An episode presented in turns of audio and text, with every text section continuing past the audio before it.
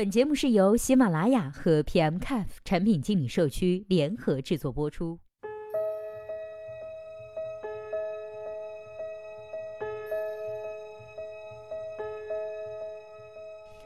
Hello，大家好，欢迎收听本期的节目。今天呢，要和大家来说到一下，为什么知乎的社区质量一直在下降。今天这篇文章的作者呢，来自差评周刊。为什么知乎的社区质量一直在下降呢？因为你的心更贪了，更急功近利了。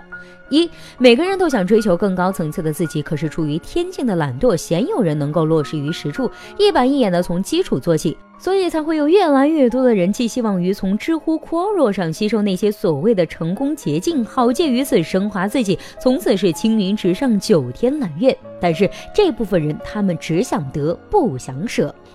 二，在这里呢，我要强调一个事实：真正的精髓从来都是掌握在少数人的手里。那么就存在这样一个问题：他们的人生经历为何要与你来分享呢？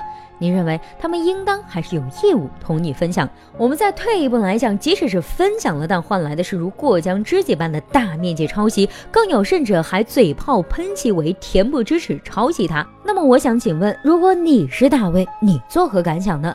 这让我想到了前阵子看到的一则新闻，说是看到路边有人跌倒了，所有人都默然置之，当事人是愤怒不已，遂怨天尤人，大声哭嚎：“你们都什么素质，也不帮一把！”这是真正的。不知所谓。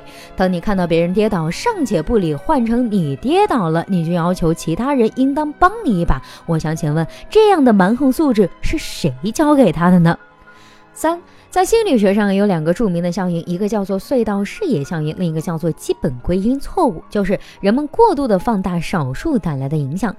我来举个例子，就好比你在知乎回答问题，当你的回答有一万个人点赞，这里面呢有几个极个别的人喷你，那你会感到还是我哪儿写的不好吗？哎，我的回答真是失败。你看到之后啊，气愤不已，于是怒从心中起，恶向胆边生，遂摩拳擦掌，准备开撕。假如你的回答没有多少人点赞，只有那么几个人点赞回复，你会觉得，嗯嗯，我写的还不错，还有人支持。那么，请问一下题主，你是否也会受其影响，带着这样的眼光去看待知乎呢？四，阈值理论，我可以延伸为你的干货临界点更高了。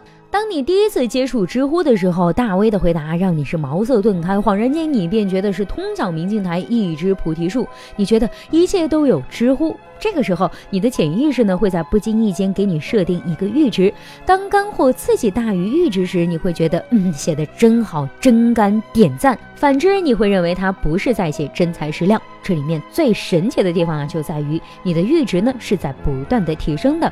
随着时间的推移，再加上知乎开放之后，各路大神蜂拥而至，三教九流，各路神明都来一显神通，你会在不知不觉间将你的阈值抬升到一个很高的临界点。而可能比较不好的事实是，在长期的吸收干货的过程中，你已经渐渐养成不主动从基础学习、主动思考、主动去解决问题的能力。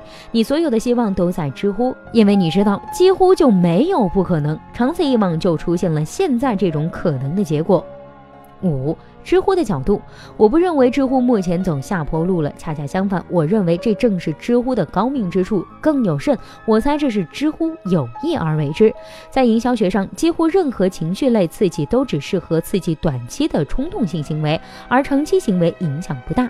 因为情绪消散非常快，这被称为睡眠者效应。所以做相对负面的营销炒作来刺激眼球，而不那么关心它对品牌的损害，对于快速获取更多层级的曝光以及品牌的树立，就显得更为合理。好了，以上就是本期节目的全部内容了。希望本期节目能够对您有所帮助。如果你对待这个问题啊，还有自己独特的看法，欢迎到 PM Cafe 产品经理社区，我们期待您的精彩回答。那我们下期再见啦！